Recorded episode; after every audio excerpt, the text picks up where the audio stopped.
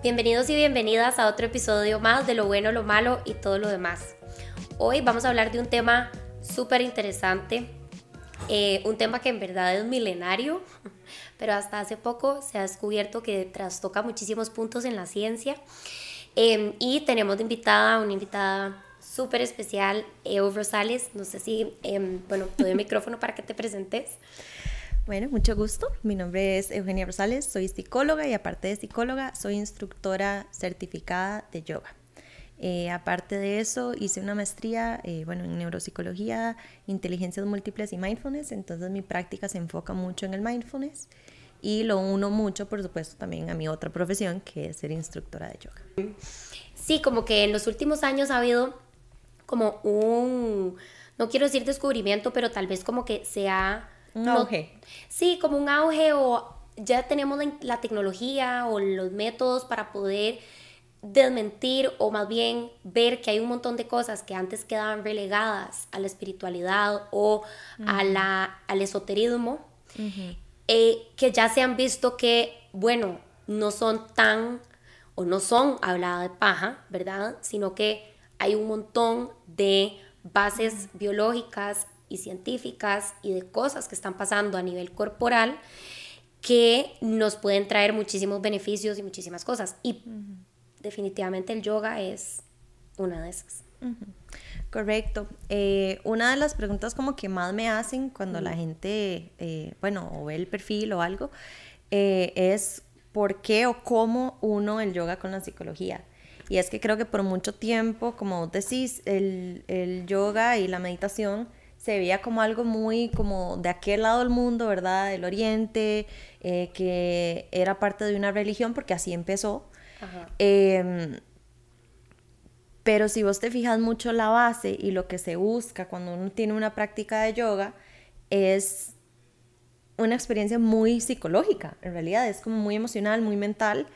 Em, y muchas de las cosas que las personas aprenden, aprendemos, a través de la práctica de yoga son aplicables al resto de la vida.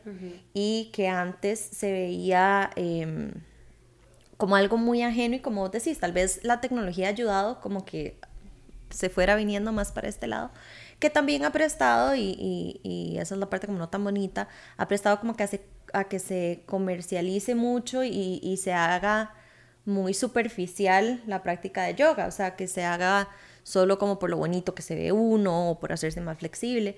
Pero la base realmente de yoga es em, una filosofía de vida. O sea, las personas em, pueden decidir, por supuesto, como qué, qué tan profundo llevan su yoga, si es solo algo que hago, no sé, los martes a las 6 de la tarde, o si es un aprendizaje que saco, digamos, del mat y me lo llevo al resto de la vida.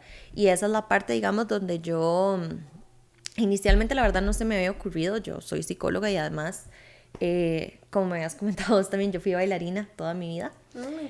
Eh, yo empecé a hacer yoga porque después de muchísimas lesiones, muchísimas lesiones, en ese tobillo básicamente me desgasté todo el cartílago y em, llegó al punto de hecho en que eh, me hicieron una transfusión de plasma y después una artroscopía porque sí, ese tobillo no, no, no está bien.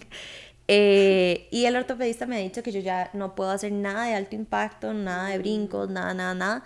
Lo cual en ese momento fue súper fuerte, súper triste, porque para un bailarín que a uno le digan como, bueno, ya no. Em, pero bueno, tengo una mejor amiga eh, que también es profe de yoga, se llama Mila Cuesta.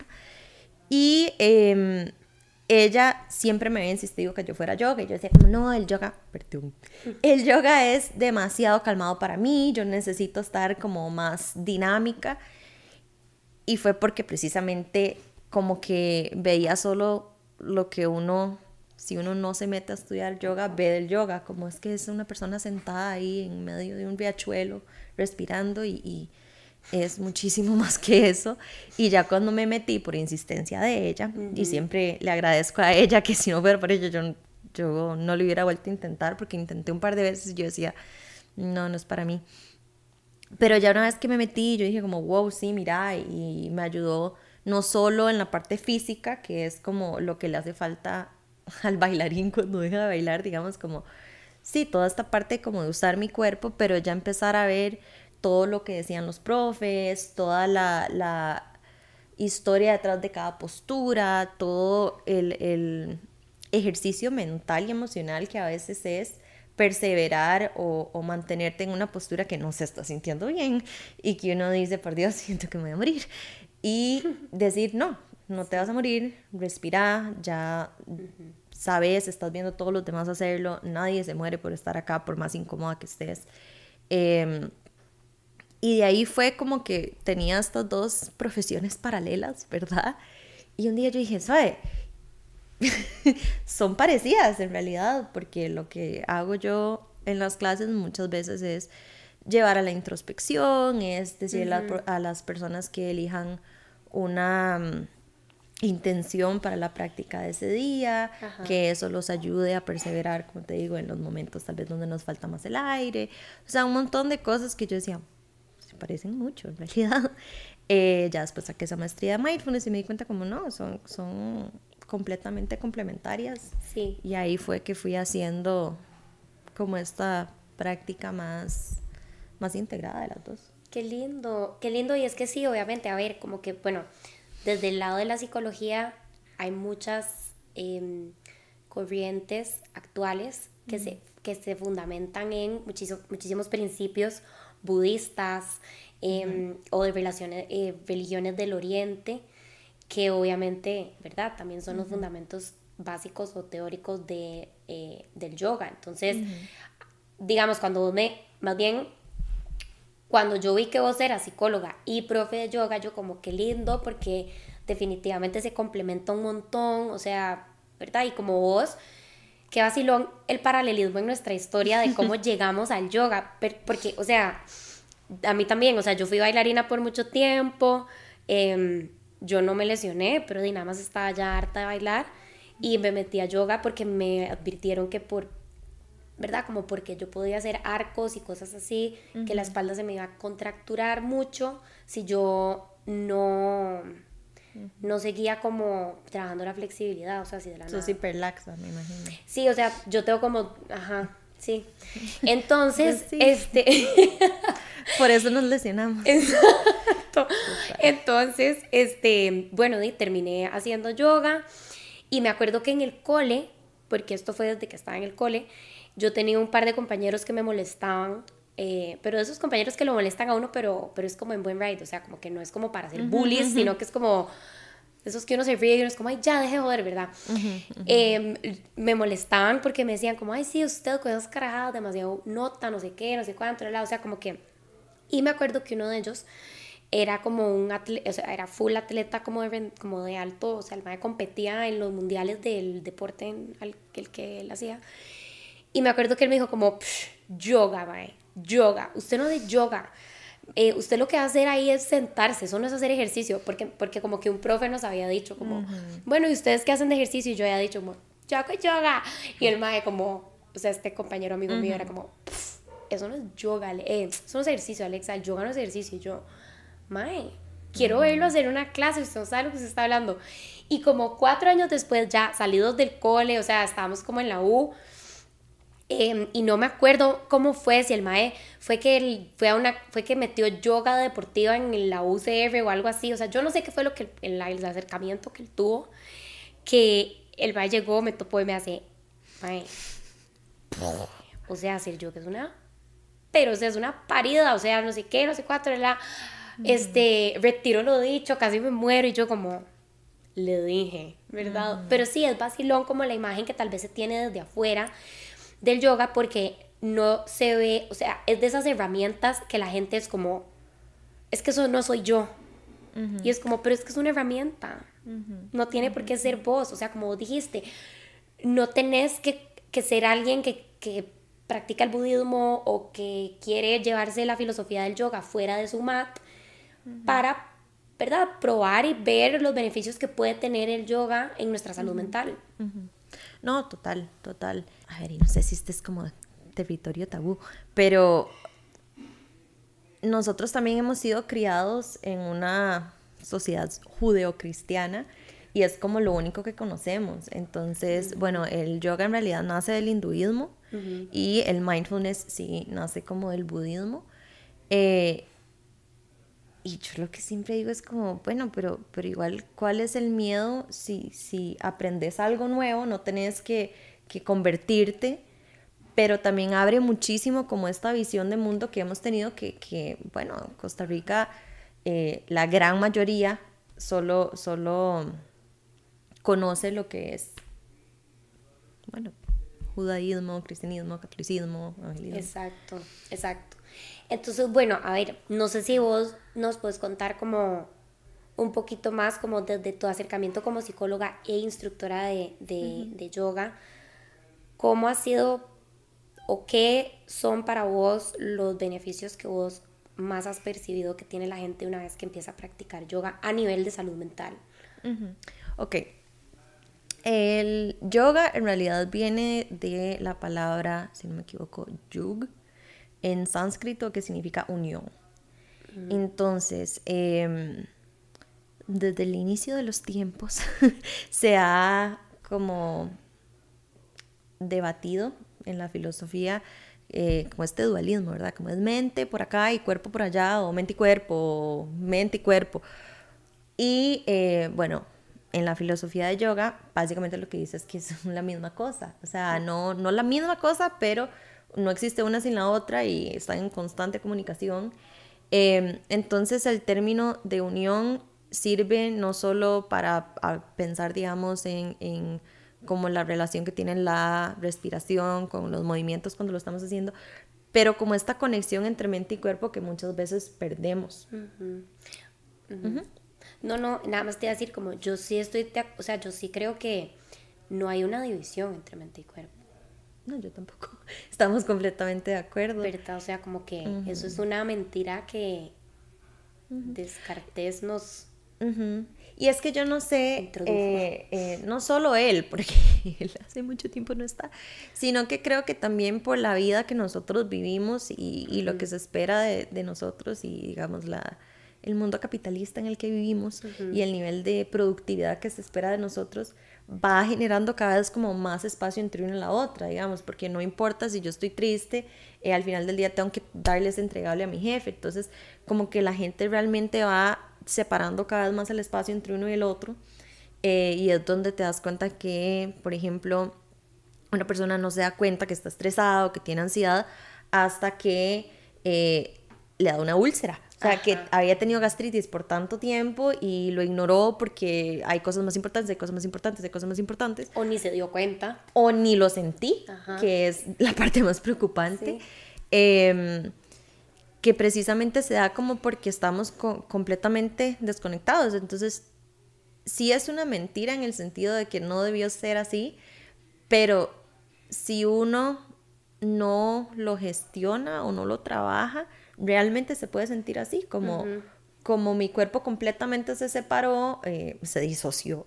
Y no se enteró de qué era lo que estaba pasando adentro mío y, y, está comprobado, de hecho, desde la psiconeuroinmunología que eh, puede llegar hasta afectar el sistema inmunológico de las personas, pueden empezar a desarrollar enfermedades cardiovasculares y que no es cuento, o sea, no es solo el, el, hey, no se estrese tanto por el trabajo porque, porque no vale la pena, sino literal estás poniendo tu cuerpo en juego y tu salud mental. Sí. Entonces, digamos, yo lo más, lo, lo, o la razón principal por la que creo que las dos no, no se pueden separar, digamos, psicología y yoga, es precisamente por esto, porque el yoga nos ayuda a integrar eso que muchas veces las personas que llegan a consulta precisamente es porque hubo una desconexión total y dijeron, di, mi esposa me dejó y yo nunca ni siquiera me enteré porque yo estaba muy metido en otra cosa y uno dice como, ¿qué? ¿Hace cuánto estás así desconectado? Tal vez que llegabas a la casa y no notabas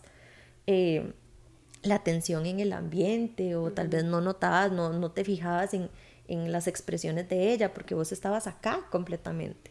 Sí. Em, entonces sí, no sé si eso contesta la pregunta. Sí, o sea, creo que tuvimos ahí como una tangente de, de mente-cuerpo, pero digamos como vos, o sea, volviendo como a la pregunta era como de los beneficios, ¿verdad? O sea, como qué beneficios ves vos que las personas que practican yoga em, perciben en su salud mental, o sea, y puedes hablar, no sé si tenés pacientes o como vos, ¿verdad? Claro, claro. Em, bueno, como te mencionaba anteriormente, yo creo que una de las, de las cosas como principales que nos enseña la práctica de yoga es como a poder gestionar nuestros pensamientos eh, y sensaciones también, que no necesariamente eh, son la verdad última, ni eh, son la realidad. Entonces, por ejemplo, eh, lo que puede sentir una persona en la práctica y que aprenda a gestionarlo, a decir, no, me faltan dos respiraciones en esta postura, em, yo sé que puedo, lo que sea que tenga que convencerse, mantenerse aferrado a, la intención que había puesto, es algo que luego en su vida, por ejemplo, si está teniendo un ataque de ansiedad en, en la mitad de una presa, puede decirse lo mismo también. O sea, es igual de aplicable decir como, ok, eh, todo va a estar bien, voy a respirar, voy a volver a conectar, eh, voy a recordarme que yo en este lugar estoy seguro, estoy bien, no me está pasando nada, aunque yo siento una amenaza, no me está pasando nada. Aunque me siento incómodo o incómoda. Que también está bien y, es como aprender de cierta manera, eh, como abrazar esa incomodidad. Y creo que esa es como una herramienta que a las personas eh, les sirve mucho fuera. Luego de eso, aparte de eso, está toda la parte como más fisiológica, que bueno, hay, hay muchísimos estudios que eh, confirman que la actividad física es excelente para la salud mental, que con solo 30 minutos de ejercicio cardiovascular tres veces a la semana baja la incidencia de depresión y ansiedad. O sea que no es cuento, es movernos previene. Y, no solo previene, sino que en algunas situaciones ayuda también a, sanar, a, funciona como tratamiento.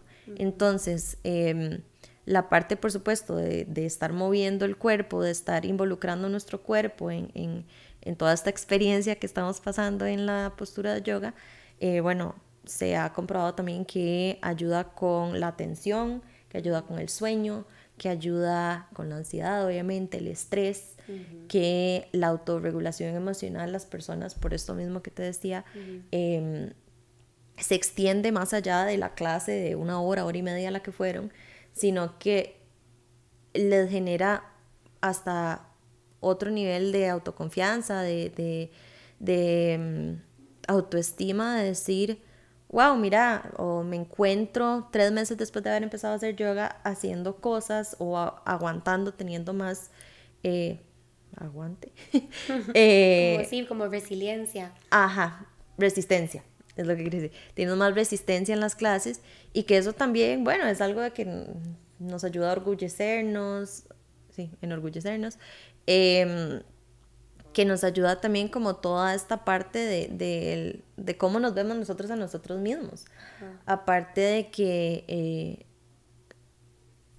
no voy a decir que solo, porque no, pero más que todo en la población, digamos, femenina, que eh, ayuda mucho con la autoimagen, porque por muchísimo tiempo, y continúa siendo así, eh, a nosotros nos ha vendido como que nuestro cuerpo vale por cómo se ve y no por las cosas que puede hacer. Entonces, eh, la práctica de yoga, al igual que, bueno, muchas otras prácticas, ¿verdad?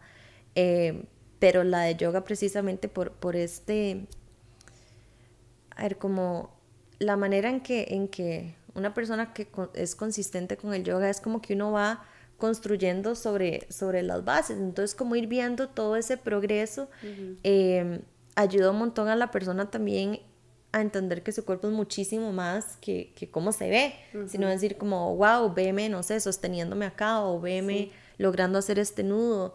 Eh, entonces ayuda también como un montón en, esa parte también de reconciliación con nuestro propio cuerpo, de que tal vez no se ve o, o no tiene cualidades que yo querría que tuviera, pero... Pero igual es un chuzo. Ajá.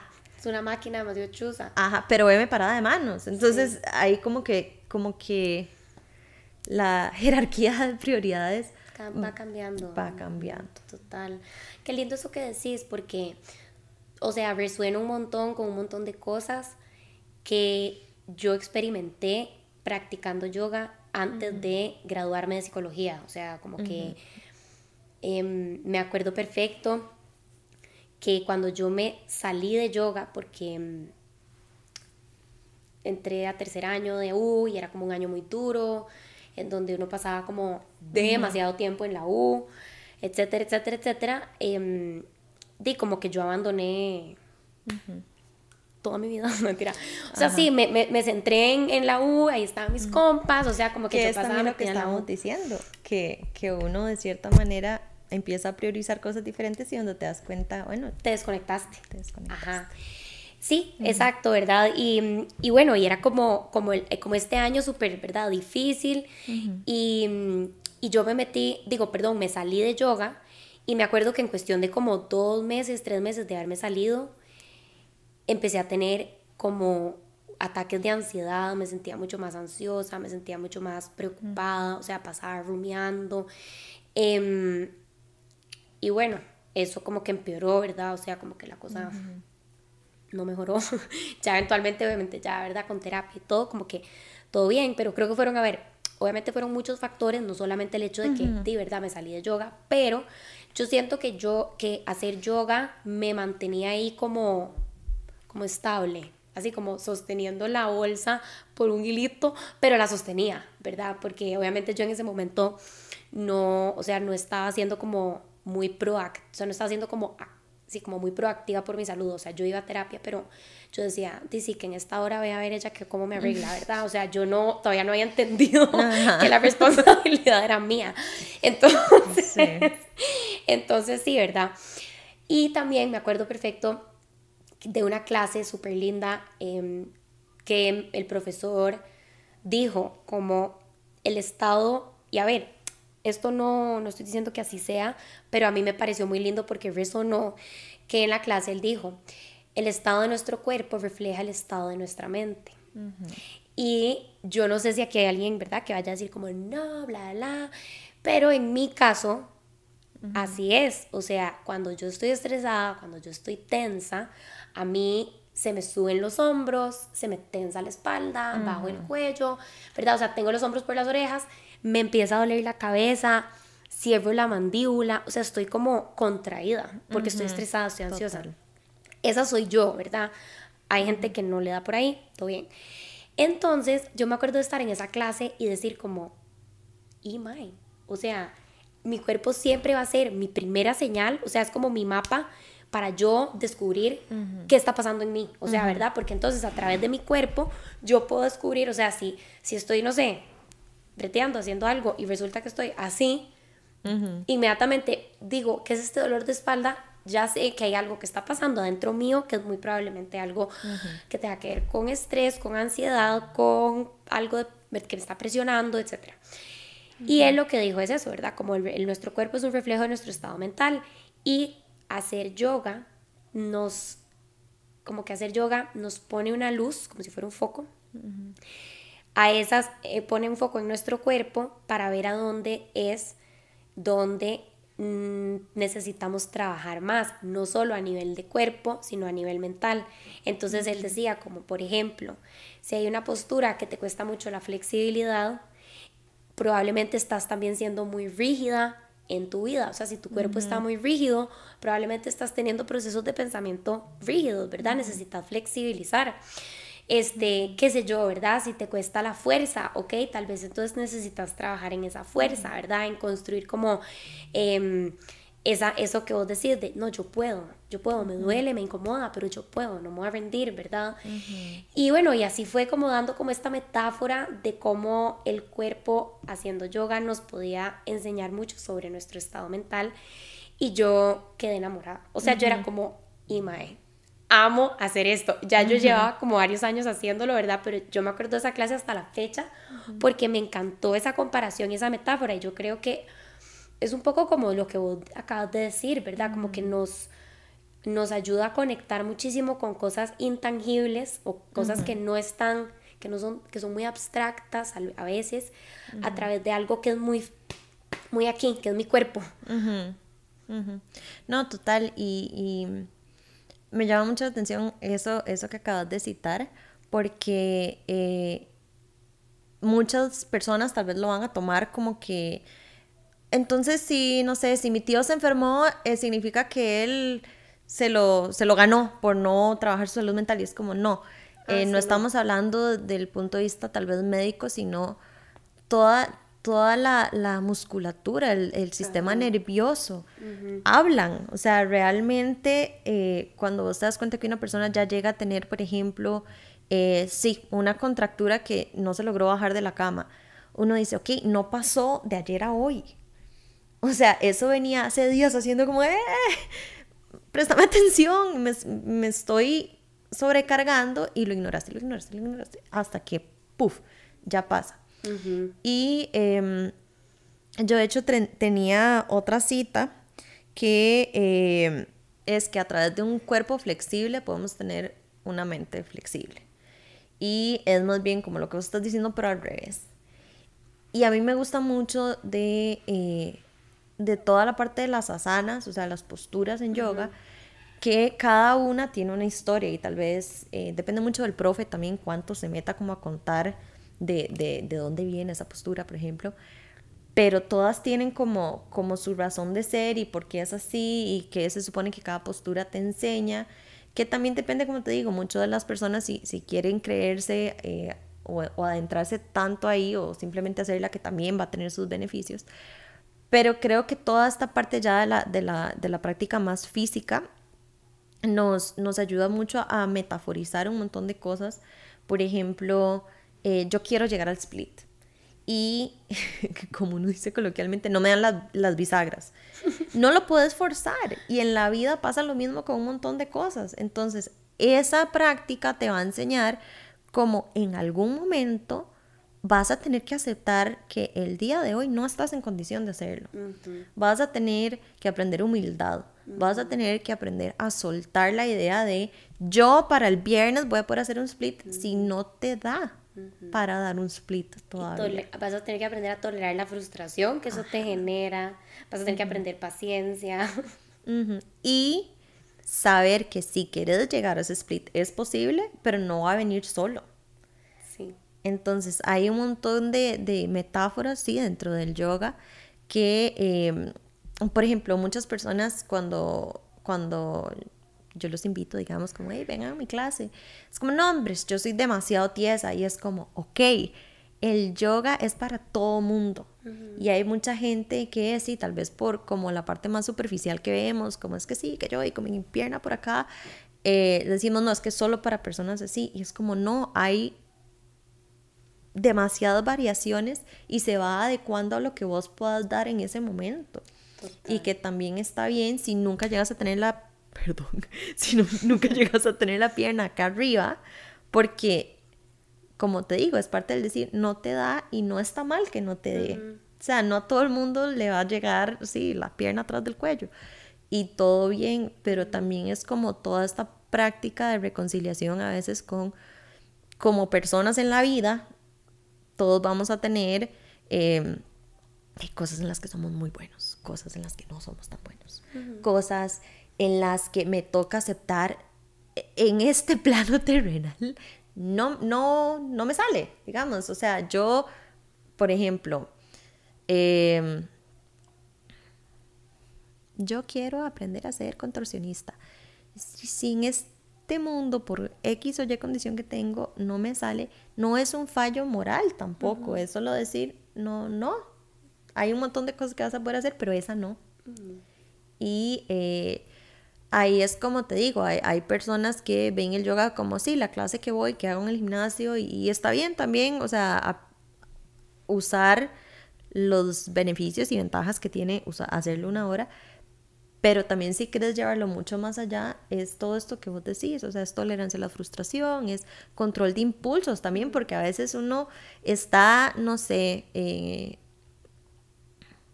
iba a decir el nombre en sánscrito, pero no importa, estoy en alguna postura incómoda eh, y mi cuerpo me dice, mae, sálgase. O sea, esto me está doliendo demasiado. Y también hay parte de lo que uno enseña como profesor y es, aunque duela, si va a salir, hay maneras de salir, tiene que salir bien. Porque si sale de latigazo se puede lesionar. Entonces, también es como otra metáfora de que sí, yo entiendo que duele, pero hacerlo bien porque lo puedes empeorar también. Entonces, hay un montón de cosas dentro del yoga que Sí. son como 100%. tan profundos como uno quiera hacerlos. Total, con eso que vos decís de que enseña demasiada humildad, eso es demasiado cierto porque yo como bailarina aprendí a hacer splits con caderas abiertas. no sé, o sea, esto yo creo que vos vas a entender mejor que Total, nadie. total. Entonces, yo obviamente llegaba a Ajá. las clases y yo como ja, split así en Ajá. flex, o sea, pegado. Y con los Y el- dedillos de la mano así, Ajá, y uno. Y el profe, ciérreme caderas. Y yo, el profe de yoga, ¿verdad? ¿Quién como, Juanca? No, No, Esteban. Esteban. Ciérreme caderas. Y yo. ¿cómo se hace eso? o sea, yo, ¿verdad? ¿Me entendés? Como que también eso es otra cosa. Bueno, pero ahora les digo, entonces, entonces como que ya me dice él lo que significa cerrar caderas y como que, ¿verdad? Me agarra un toque las piernas y me acomoda y siento yo así el... Como, hijo de puta, ahora sí, ¿verdad?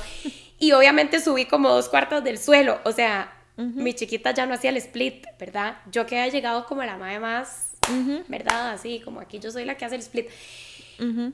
Y yo como, entonces él ahí me explicó, es que hacer split con la cadera abierta no está bien. O sea, si vos bailas, obviamente eso es lo que te van a pedir porque Se ve bonito. se ve bonito, pero el split para que sea como bien para tu cuerpo, se hace con la cadera cerrada. Y digamos, yo hasta la fecha no puedo. O sea, como que es Ajá. otra cosa, o sea, porque es totalmente... O sea, son músculos que de, de yo no sé, bueno, también yo, ¿verdad? Dejé Y es cambiar el es chip. cambiar el chip. Entonces, el- para mí eso fue como humildad, como decís vos, máxima. Yo como, qué vergüenza aquí que Como nadie- bájele, Ajá. bájele porque acá no. Exacto, yo a mí misma como, mae, bájele, se la acaba de pelar. No, no, Ajá. pero no estoy jodiendo, pero sí, exacto, o sea, Ajá, fue súper como, como, ¿verdad? Como, ok, sí, em, aquí estamos viniendo a otra cosa, o sea, aquí no es la que hace el split más abierto, la que brinca más alto, la que hace más fuetes, la que, lo que sea, aquí es, como decís vos, lo vamos a hacer, pero lo vamos a hacer bien. No lo vamos a hacer de latigazo, ni lo vamos a hacer Aunque toque devolverse. sí, exacto. Y entonces, este, eso para mí fue chivísima. Y además de eso me enseñó también a conectar con mi cuerpo, que para la regulación de emociones, eso es algo para mí que ha sido clave y que yo también, digamos, con mis pacientes, a veces tengo que trabajar mucho porque es como, bueno, es que yo me enojo demasiado, ¿verdad? Eso es algo que pasa mucho, como es que yo me enojo demasiado y la verdad me agüeo porque de yo llego y, y le hablo súper feo a mi mamá o le hablo súper feo a mi novia o le hablo súper feo a mi novio y, ¿verdad? Y como que literalmente paso de... y mm, ya no me gusta ser así. Entonces yo les pregunto, lo primero que les pregunto es, bueno, ¿cómo se siente el enojo? Para vos, ¿cómo se siente el enojo? O sea, ¿cómo lo sentís? Y les cuesta demasiado responder. O sea, se quedan como, em, eh, bueno, di, no sé, o sea, nada más me da como chicha. Y yo, no, no, no, es que no. O sea, ¿cómo se siente el enojo en, en tu cuerpo, en tu mente? O sea, ¿qué te empezás a decir a vos? ¿Qué pasa en tu cuerpo? ¿Qué está pasando? No saben decírmelo. Y así muchas personas, ¿verdad? O sea, como que así es la gran mayoría de la gente. Porque nadie nos enseña. Entonces, es literalmente regresar al cuerpo. O sea, es bueno, ok, para vos poder regular tus emociones, necesitas saber cómo se ve esa emoción, porque la necesitas saber identificar y una vez que la identificas, puedes decir, ah, ok, ya sé qué hacer cuando esto aparece. Cuando esta aparece, tengo que hacer ABC eh, y entonces lo puedes empezar a implementar. Si vos no tenés la primera, no puedes hacer la segunda y no puedes hacer la tercera. Entonces es como volver al cuerpo y muchas veces me dicen como, pero ¿y cómo hago eso? ¿Verdad? O sea, entonces, bueno, yo ahí les mando como, eh, como un escaneo de cuerpo, ¿verdad? Que entonces empieza como a acercarnos otra vez a, ok, ¿cómo se siente mi dedo gordo del pie?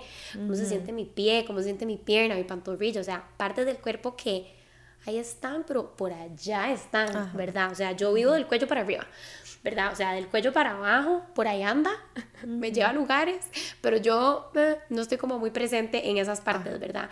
Entonces, eso es algo que a mí hacer yoga me regaló y fue así como un regalo que yo no andaba buscando, pero me sirvió muchísimo porque, porque a través de eso aprendí a conectar con esas partes, digamos, de mi cuerpo que eventualmente me ayudaron a aprender a regular mis emociones. Y lo bonito es que no solo se puede hacer a través del yoga, ¿verdad? No, total. Eh, y hay algo súper importante, digamos, eh, que es precisamente el saber qué cosas se sienten bien y tener como esta conciencia de a dónde está mi cuerpo, qué, qué mandatos le estoy mandando, digamos. Eh, porque algo tan básico como decís, como acostumbrarnos de nuevo a cerrar la cadera, porque toda la vida y lo que me va a salir natural es abrirla. Pero ya yo estoy haciendo un esfuerzo consciente de no, yo, yo ya no soy esa persona, yo ahora voy a ser una persona que hace yoga, entonces me toca cerrarla, pero para cerrarla tengo que darme cuenta cuando la tengo abierta.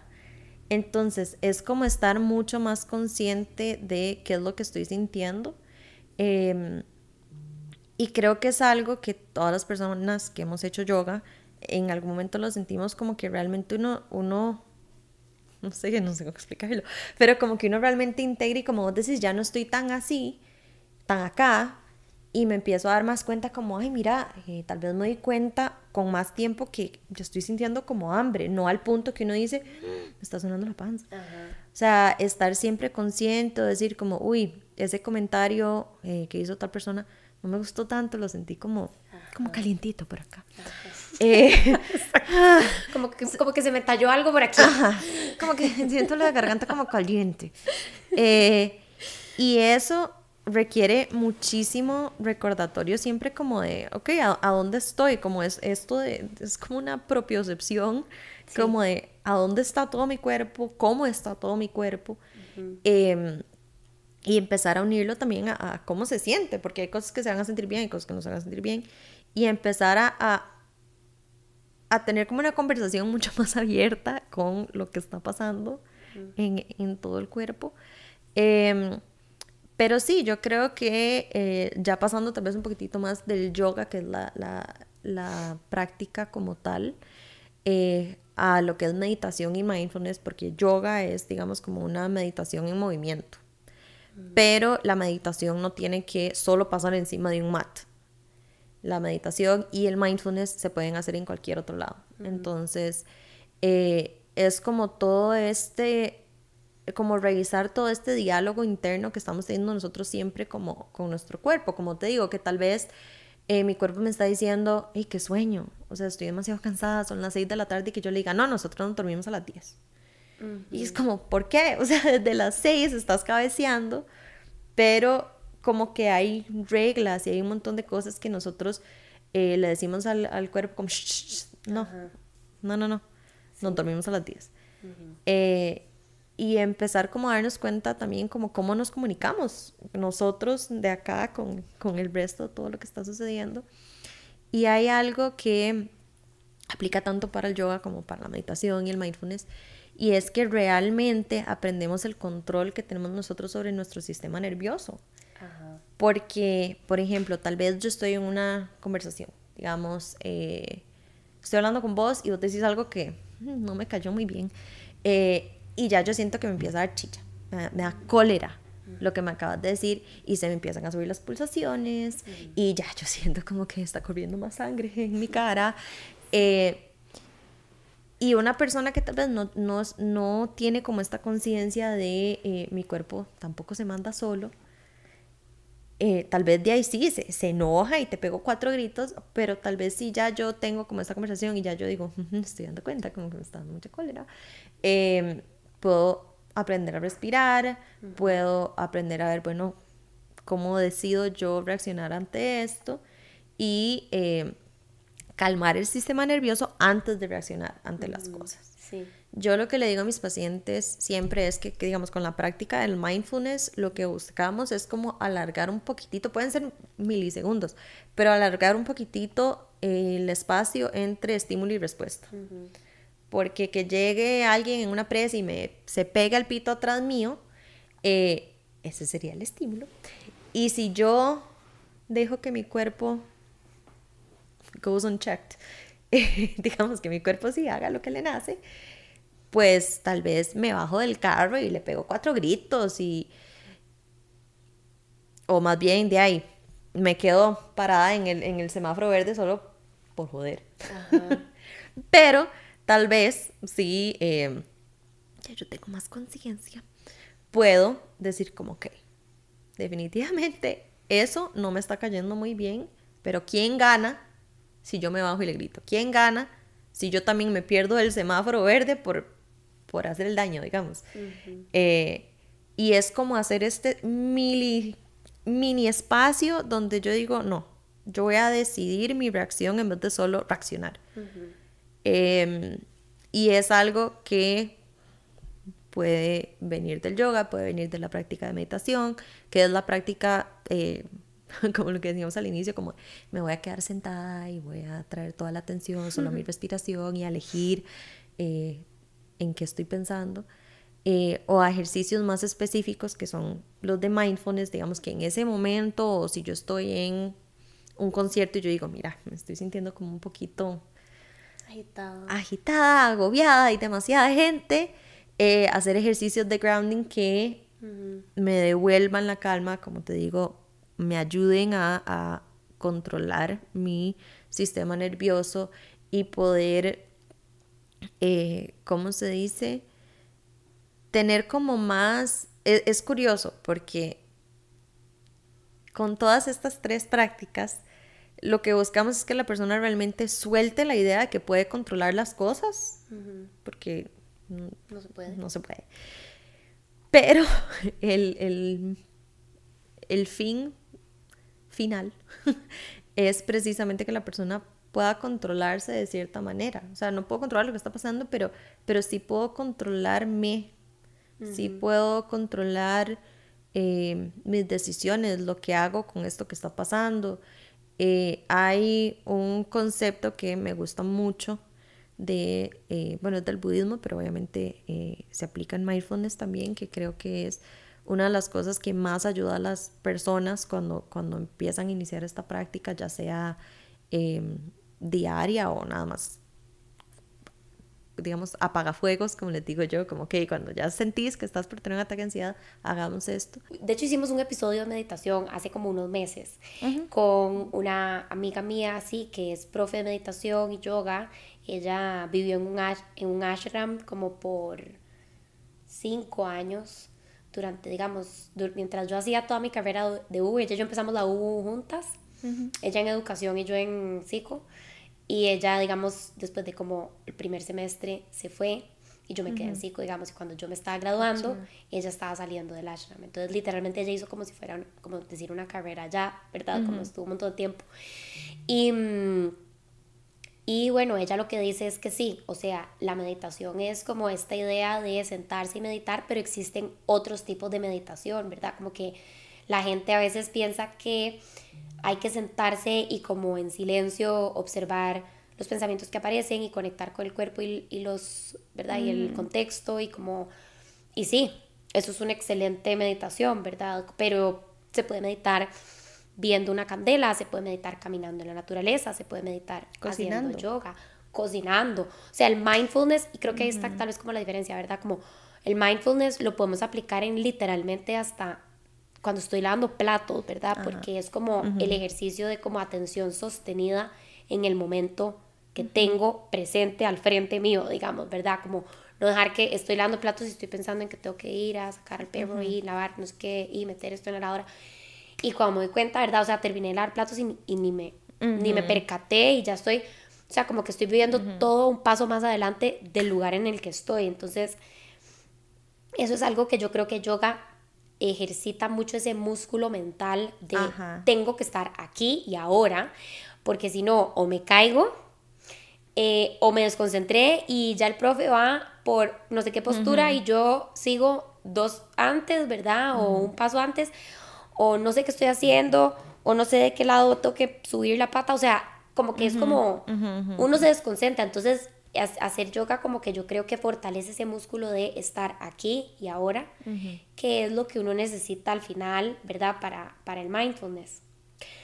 Em, y lo, lo, que también ahora que estabas diciendo eso de regular el sistema nervioso, o sea, que no solo es el yoga, sino que también la meditación, ¿verdad? Como hay un tema que, que, bueno, los que escuchan el podcast desde hace mucho tiempo, ustedes saben que yo tengo como una obsesión demasiado nerd con el nervio vago. Y, o sea, yo, para mí eso fue, a mí encontrar la teoría del nervio vago me cambió la vida porque yo fui mi propio conejillo de indias y yo dije como, ah, veamos qué pasa. Vamos a ver si esto sirve, o sea, yo lo voy a probar en mí, ¿verdad? Y ok, para los que, para los que no han escuchado los episodios en donde yo dije eso, Básicamente el nervio vago es un nervio, ¿verdad? Que sale de acá, lo que sea, es un nervio súper importante, súper grande. Conecta con nuestro aparato digestivo y con, ¿verdad? Con otro montón de órganos como súper importantes. Entonces, está recibiendo, o sea, recibe y envía muchísimas señales como a todo nuestro cuerpo y a los órganos más importantes. Entonces, es, uno de los es uno de los nervios principales que está encargado de nuestro estado nervioso, digamos, de nuestro sistema nervioso, o sea, como que de qué tan activado está nuestro sistema nervioso o no, ¿verdad? Entonces, nosotros podemos regular nuestro... Es que me picó un mosquito aquí verísimo. Me picó un mosquito, o sea, la parte del pinky verísimo. Ok, bueno, nosotros podemos trabajar en aprender a regular nuestro sistema nervioso, ¿verdad? O sea, podemos decir, o sea, si, por ejemplo, si vos sos la persona que todo le da ansiedad, ¿verdad? Hasta la cosa más pequeñita le, le dispara una respuesta súper ansiosa. Eso es que tenés un sistema nervioso desregulado, porque un sistema nervioso regulado sabe, o sea, filtra mejor, tiene un mejor filtro, ¿verdad? Diferenciar entre, eh, no sé, uy, eh, no vi esa grada a, uy, se me va a caer la casa. Exacto. Exacto. Yo lo que les digo siempre es, hay un viejillo que vive ahí adentro que toca una campana y la campana es la ansiedad. Y la gente normal, bueno, perdón, la gente regulada, yo no me incluyo en ese grupo, ¿verdad? Yo toco como seis trastornos de ansiedad, pero bueno, este... yo creo que para estudiar psicología eso es como uno de los requisitos, como algo tiene que haber pasado en nosotros que uno dijo como, hmm, ajá, no a estudiar qué está pasando, qué es esto. Puede ser, puede ser ser, puede ser. bueno, la cosa es que ese viejillo que vive en nuestra cabeza, ¿verdad?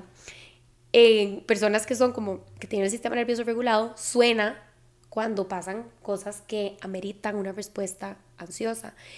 Cuando uno tiene un trastorno de ansiedad, le hace el sistema nervioso desregulado, ese viejo está sonando la campana por todo, o sea, todo el día, a todas horas, ¿verdad? Está dándole la campana. Entonces, este, el nervio vago está súper implicado en hacer que ese viejillo pare de sonar la campana tanto. Y yoga es uno de los ejercicios que con evidencia, o sea, con evidencia científica, más ayuda a trabajar el nervio vago, porque el nervio vago se regula, o bueno, no se regula, ayuda a regular el sistema nervioso a través de movimiento de, bajo impacto.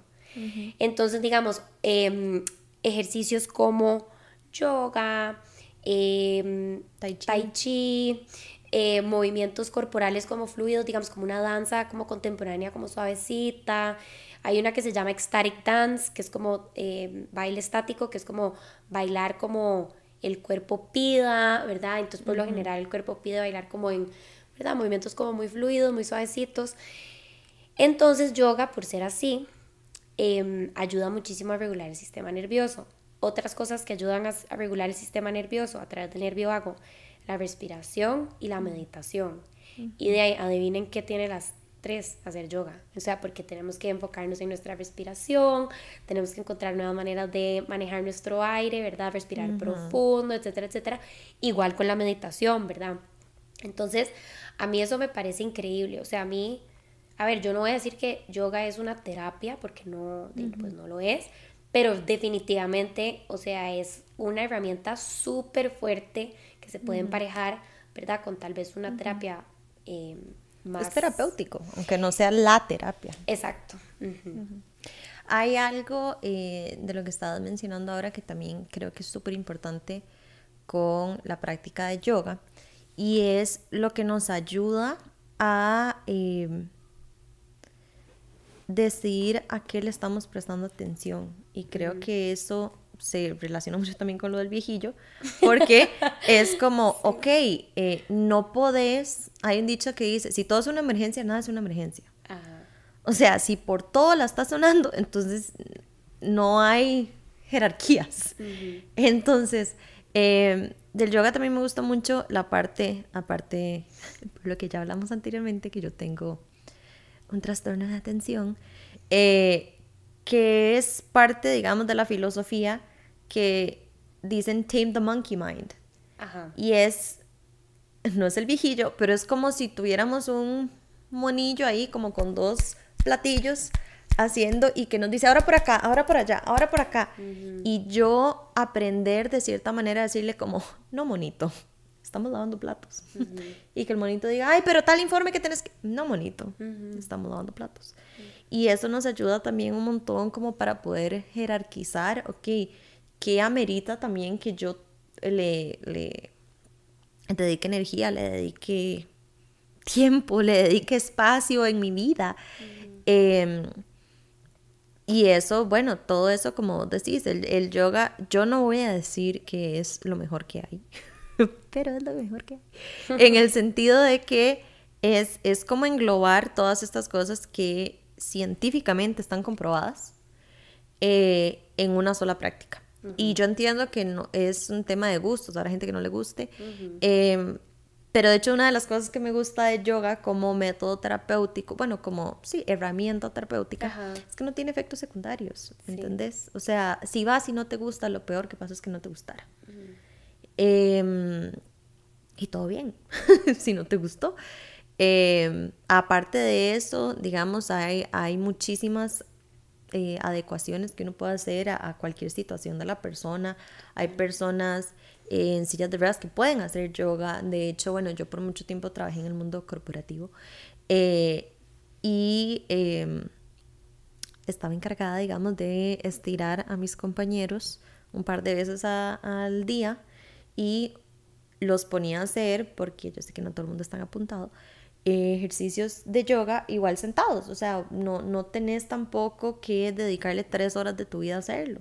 Y es algo que vos habías dicho anteriormente también, que, que tal vez la meditación como tal es algo que sí requiere su tiempo y su espacio y vaya y hágalo, pero que es lo más común que la gente dice, yo no tengo tiempo para eso.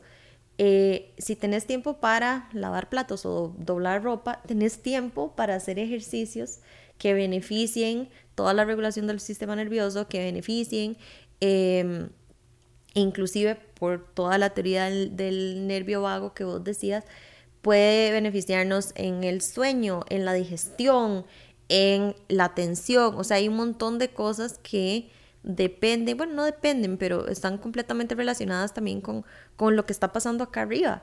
Entonces, vos podés decir, es que qué diferencia hace si lavo platos, eh, no sé, escuchando rancheras o si me tomo el tiempo para enfocarme en a qué decir que me huele. Y no, que no olamos mientras estamos. Pero sí, sí, tal vez el jabón. A que huele el jamón. El, jamón. el jabón. O la comida que quedó en el plato. Ajá, cómo se siente, qué temperatura.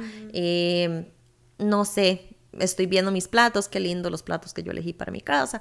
O sea, que todo esto se puede incorporar, no tiene que sacarte un chunk del día. Em, y por último, ya me acordé lo que iba a decir. ¡Eh! ¡Volvió! ¡Volvió! Nada más acortemos el tiempo del blancazo, por favor. Sí, sí, de fijo.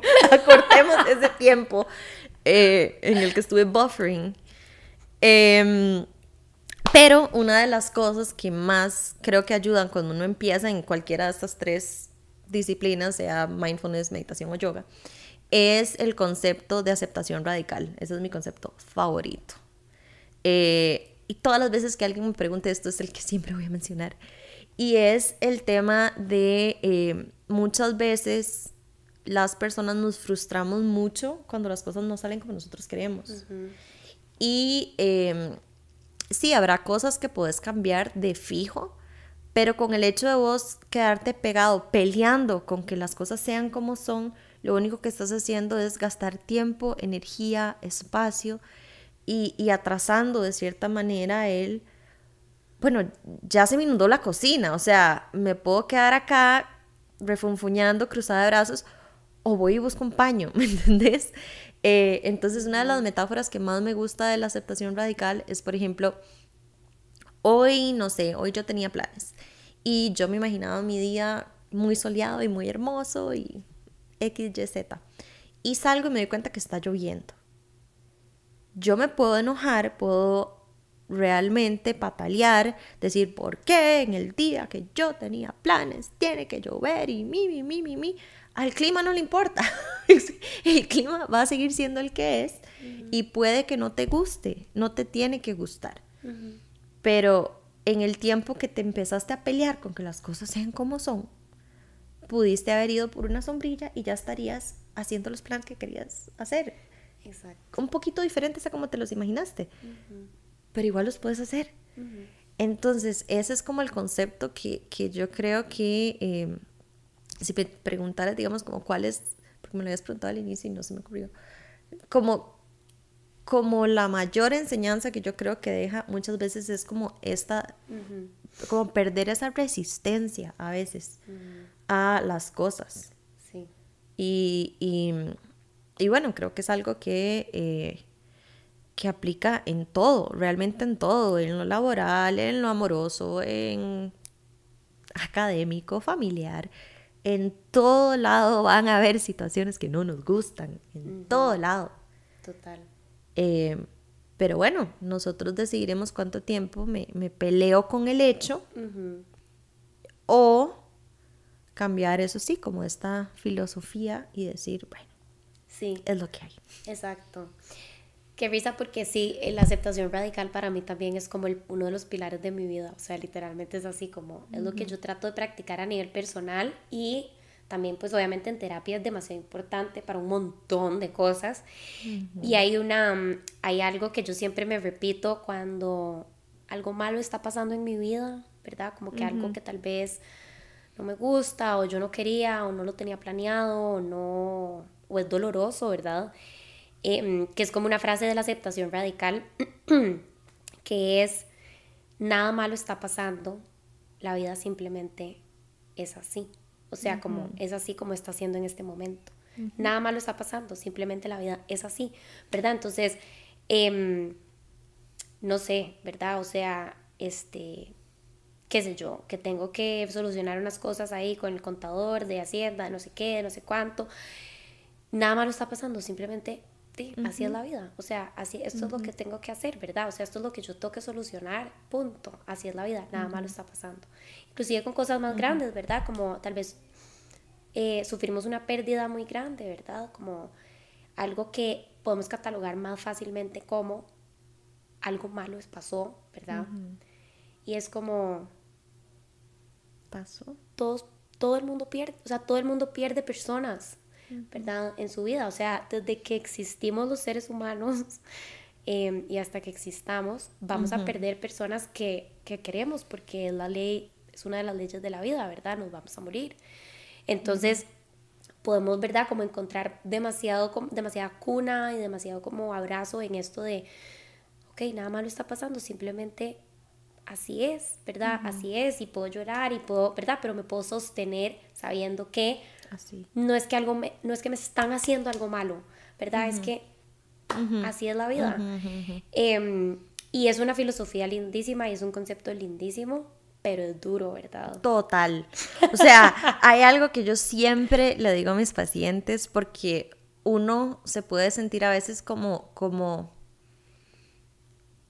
a ver, como que lo que uno está diciendo lo está diciendo como en tono de, di es obvio, haga esto. Me explico. O sea, como no haga esto, nosotros no le decimos a los pacientes qué hacer, pero en el sentido como de... Te recomiendo. Ajá, como aceptación radical. Practiquémosla. Ajá. Em, pero me refiero más como a que uno se puede sentir como, sí, suena obvio. aceptarlo. Pero entender que tampoco es, ah, qué lindo concepto, ya.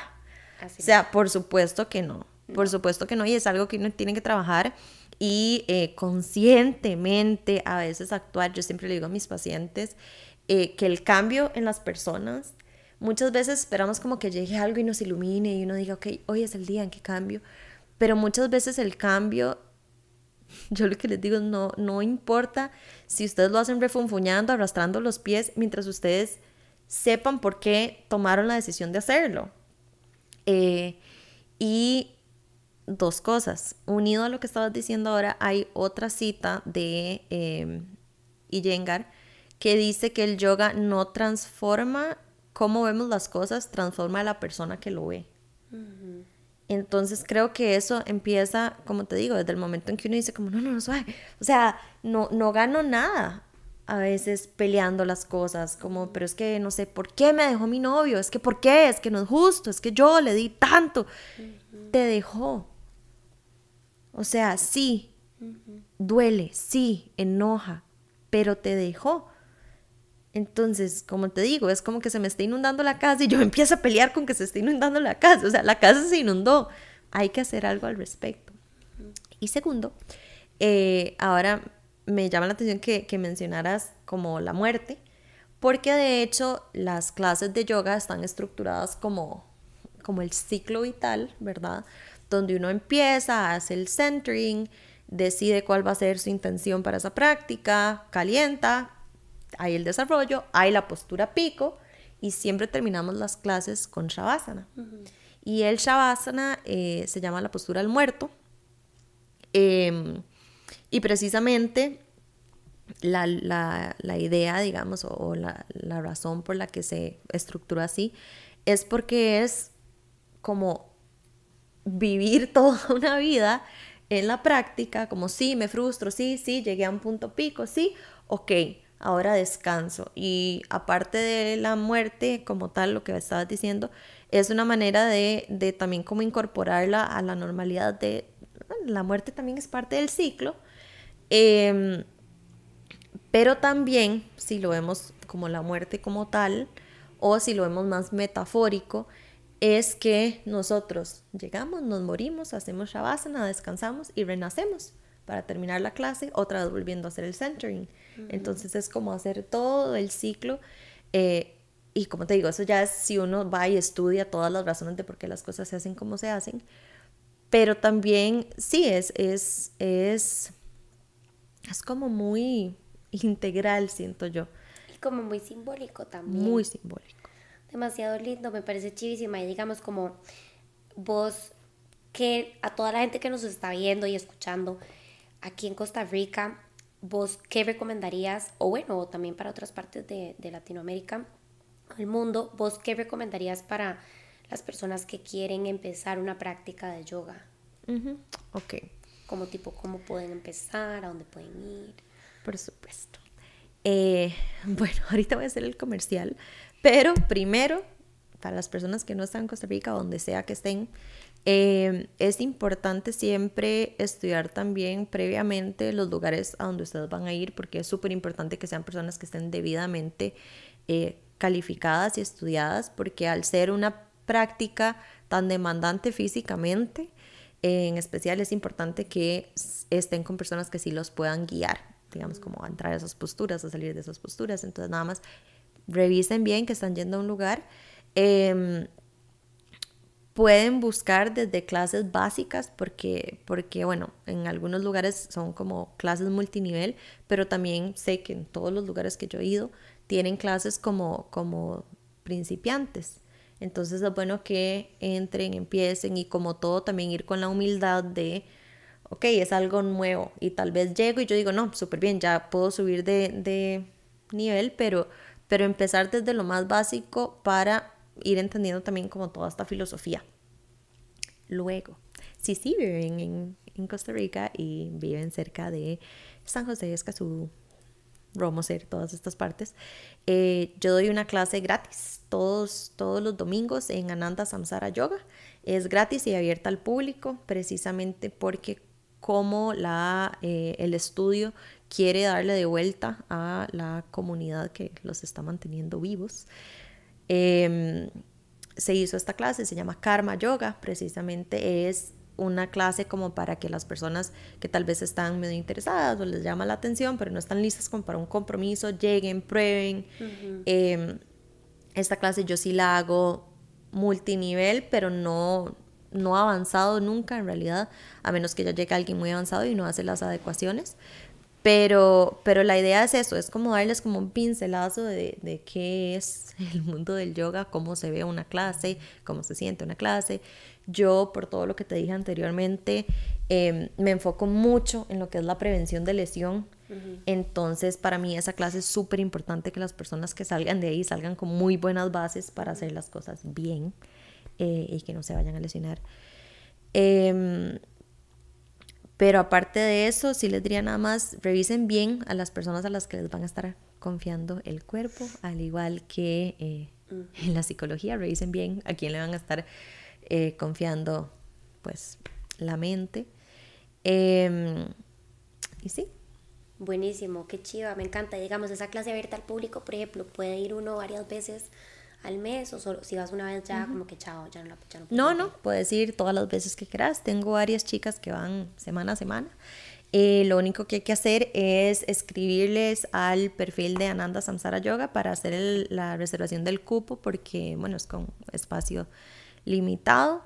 Eh, pero aparte de eso, puede ir quien quiera. Además, eh, somos pet friendly, entonces son más que bienvenidos con sus perrillos.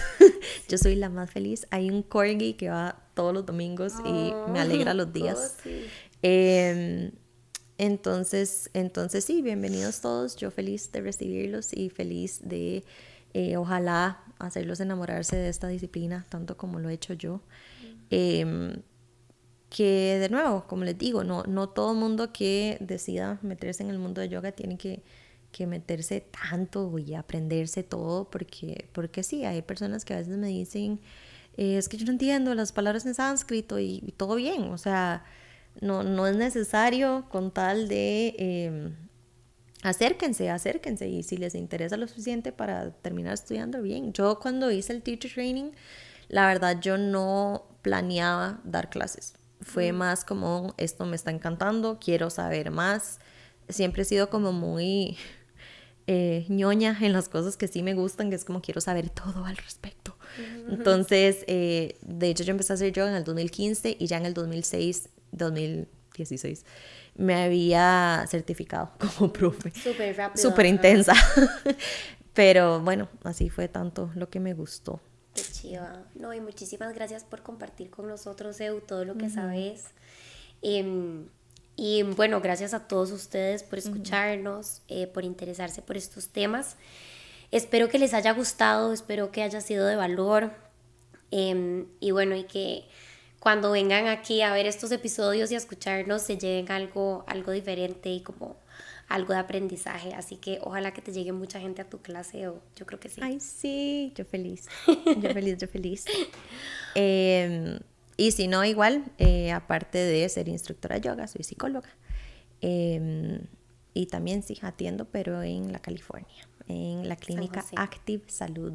Okay. Eh, somos una clínica multidisciplinaria, entonces tenemos eh, terapia física, terapia ocupacional, terapia de lenguaje, nutrición, rehabilitación neurológica, rehabilitación ortopédica y yo. Psicología. Sí. Buenísimo. bueno, vamos a poner, bueno, pueden, pueden buscar aquí en el caption del video o del episodio de Spotify o de Apple Podcast, donde sea que lo estén escuchando o viendo, eh, va a estar el link de la página de EU, así como el de la clínica y el del estudio de yoga. ¡Wow! Un montón. Em, pero bueno, de verdad, muchísimas gracias por escucharnos. Evo, muchísimas gracias por estar acá. Em, y ya saben que si esto es un espacio, como dije ahorita, que les deja algo, que aprenden, que les genera valor, nos pueden apoyar de manera gratuita, comentando, likeando, dándole guardar, este, compartiéndolo en sus historias de Instagram, de WhatsApp, de Facebook, donde quieran, compartiéndolo en sus grupos de WhatsApp, en sus grupos de Instagram también. Y si es algo que eh, pues los llama, apoyarnos de manera eh, monetaria también lo pueden hacer a través de www.patreon.com slash no pasa nada oficial. Muchas gracias y nos vemos en el próximo. Chao. Gracias.